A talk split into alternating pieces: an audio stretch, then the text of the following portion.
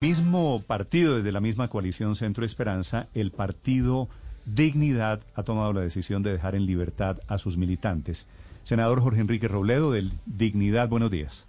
Muy buenos días, Néstor. Muchas gracias por su llamada y a su mesa de trabajo. Doctor Robledo, usted es director de Dignidad, ¿verdad? No, no, no, yo no. Yo, el presidente nacional de Dignidad es Juan Manuel Ospina, la vicepresidenta es Albaluz Murillo, eh, eh, eh, y el secretario es Gustavo Triana. Yo soy miembro del comité ejecutivo del comité ejecutivo de dignidad, pero no soy jefe allí nada. Doctor Robledo, ¿y por qué la decisión de dejar en libertad para que cada uno vote como le parezca? ¿Por qué no tomaron una decisión de partido?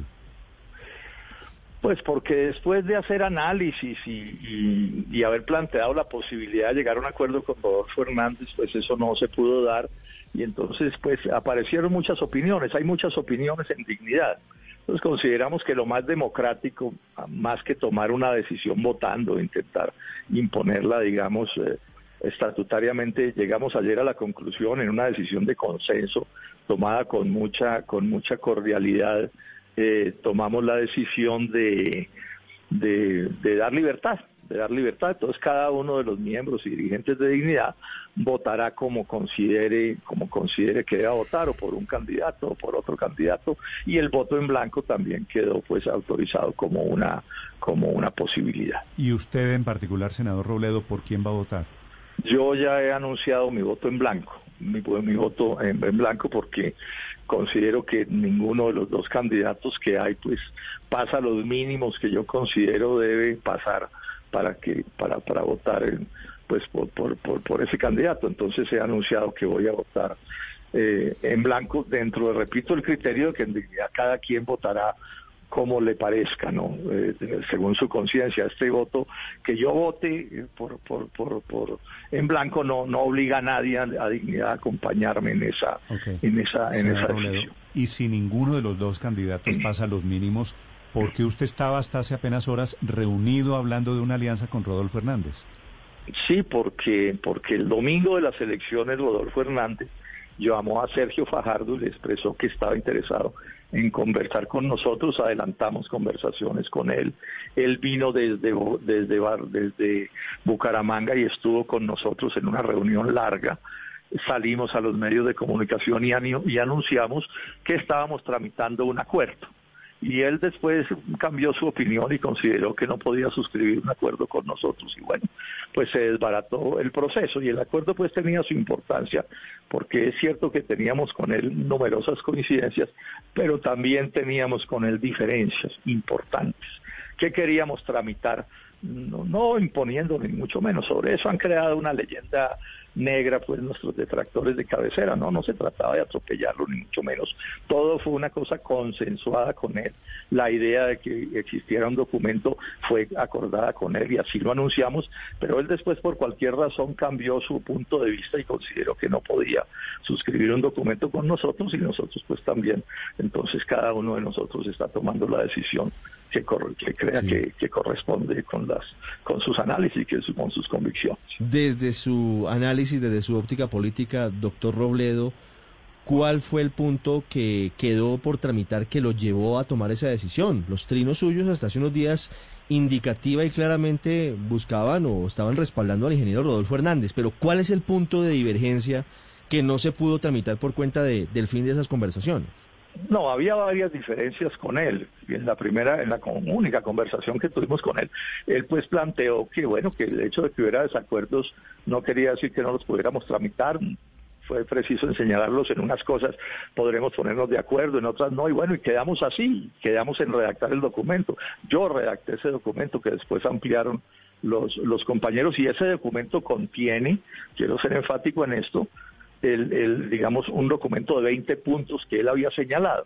Pero en algún momento él concluyó que no podía suscribir con nosotros un, un, acuerdo que precisara esas diferencias y cuáles eran los compromisos precisos que él hacía con nosotros y bueno, pues digamos, estaba en todo su derecho de ver las cosas así y nosotros estamos quedamos en, con todo nuestro derecho para también tomar las decisiones que hemos que hemos tomado. Para nosotros era bien importante que ese documento existiera, que ciertas cosas que no compartíamos con él se aclarara, habiendo coincidencias grandes. Lo, lo, lo, lo reitero, pero bueno, Sí, pero, pero el ingeniero, Hernández, senador Robledo, eh, en las últimas horas eh, volvió a hablarle al centro, volvió a hablarle a la coalición de la esperanza, por, por lo menos al doctor Fajardo, diciéndole que era bienvenido. ¿Usted no se siente parte de esa invitación, digo, de esa reiteración de que sí tienen cabida en, en la campaña de Rodolfo Hernández? Pero es que, digamos, lo que habíamos hablado es que era sobre la base de un acuerdo formal y él considera que ese acuerdo formal no lo puede hacer, entonces pues no es posible hacer el acuerdo. Mm. Es así, es así, es así, es, así de simple. Esas son cosas que son normales en, en política, ¿no? A veces se suscriben o no acuerdos, otras veces es necesario suscribirlos. Nosotros consideramos que era necesario suscribirlos y ante el hecho de que eso no fue posible, pues bueno, cada quien toma sus decisiones. Sí, senador Roblero, ahora, dicen que en política el mayor riesgo es no tomar ningún riesgo. Eso de, optar usted personalmente por el voto en blanco, ¿no cree que le quita fuerza, que le quita electores, ¿no? Por cuenta de una decisión que puede ser catalogada como de tibia, y, y, en su caso en particular que llegó a tener la tercera mayor votación al Senado hace tres años, hace cuatro años? No hay cosa menos tibia en el mundo que votar en blanco porque usted vota en blanco y entonces usted no tiene, fuera de los otros que voten en blanco, que suelen ser una minoría, pues nadie está coincidiendo con usted. Entonces aquí se necesita bastante valor civil para tomar la decisión de votar en blanco, cosa que no voy a menospreciar a los que toman otra opción. No se trata de eso, lo que pasa es que la constitución y la lógica política dice que uno también puede votar en blanco. Hace cuatro años voté en blanco y hay que ver la crucificada que me metieron. Pues bueno, esas son las convicciones y esta vez hemos llegado a esa a esa conclusión y bueno, lo ratificamos y que digan lo que quieran decir nuestros contradictores, que seguramente van a ser muchos, pero es que yo siempre actúo por lo que me dice mi conciencia, saque más votos o saque menos votos. Me parece que es incontrovertible, cada uno tiene el derecho a depositar el voto por quien le parezca o el voto en blanco, que es por supuesto una opción. Doctor Robledo, una pregunta final. Vi el video de que usted puso ayer de Gustavo Petro diciendo que nació en Zipaquirá. ¿Ese video qué historia tiene o cuál es el mensaje que usted quiere enviar poniendo ese video? No, e-, ese video circuló por las por las redes y es evidente que, eh, que es Gustavo Petro diciendo que él nació en Zipaquirá.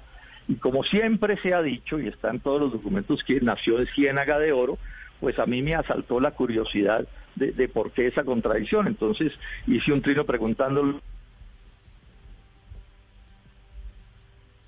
doctor Robledo. Se me fue.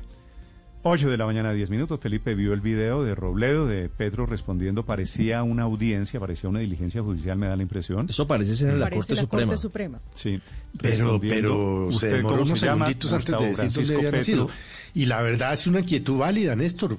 Es de preguntarle a un candidato presidencial, bueno, al fin usted dónde nació, en Ciénaga de Oro o Zipaquirá es que yo creo que, Petro cuando está en la costa dice yo soy de Ciénaga de Oro y cuando está aquí en el interior dice que yo me crié en Zipaquirá.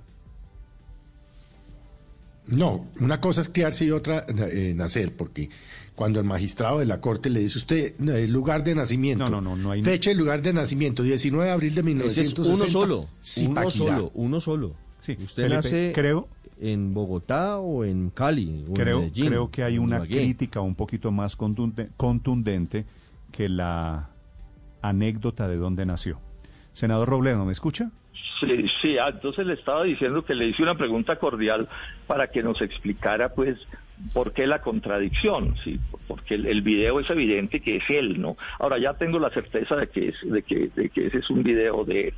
Y entonces yo le pregunté simplemente porque tengo la curiosidad de por qué dice dos cosas distintas. Yo considero que los dirigentes políticos tenemos el deber de ser veraces. Han dicho los petristas que están furiosos crucificándome, que es que eso no importa dónde nació uno. Pues yo sí creo que no importa dónde nació, todos los sitios son respetables, pero lo que sí no es respetable es que una persona haga afirmaciones falsas sobre su sitio de nacimiento. Ya tengo aquí en mi poder y ahora lo voy a enviar la cédula de ciudadanía de Gustavo Petro que dice que nació en Zipaquirá, Cundinamarca. Tengo aquí en mi poder también el registro civil sí, de Gustavo Petro, que dice que nació en Zipaquirá, Cundinamarca. ¿Pero qué, intenta, ¿Pero qué intenta probar usted con eso? No, yo lo que intento probar es que me parece muy grave que un candidato a la presidencia de la República esté engañando a la gente de la costa atlántica diciéndole que nació allá cuando no nació allá. Y eso es con clarísimos fines políticos que lo hace. O sea, la, la, la, la veracidad tiene que ser parte estructural de la actuación de los dirigentes políticos. Esa es mi opinión, a, mi juicio. Hay quienes dicen, no, eso son boberías, uno dice cualquier cosa. No, yo creo que nadie tiene derecho a faltar a la verdad sobre nada. Y es evidente que el propósito, en este caso del doctor Petro, es presentársele a los costeños como costeño cuando no lo es. Ahora, no es un crimen no ser costeño. A mí lo que me parece mal es engañar. Miren, yo les termino diciéndoles esta cosa que es interesante. Lo que pasa es que Colombia es un país donde descompuesto, donde nada importa. Ustedes sí se acuerdan cómo hace muchos años, ahora es menos, en Estados Unidos, cualquier dirigente político que era cogido, digamos, eh, eh, eh, eh, faltándole a la, digamos, poniéndole los cuerdos a su señora, para ponerlo así, ¿sí? Mm. Perdía su carrera política.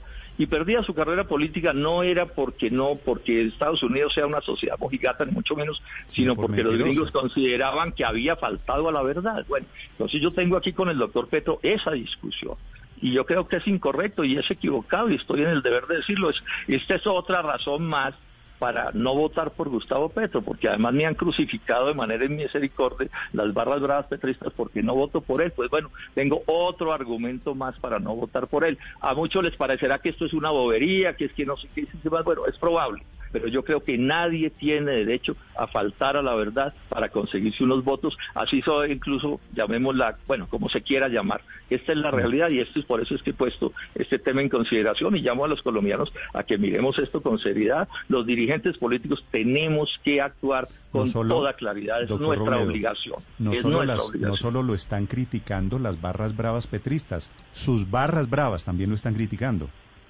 ¿Mis? ¿Las mías? Sí, señor.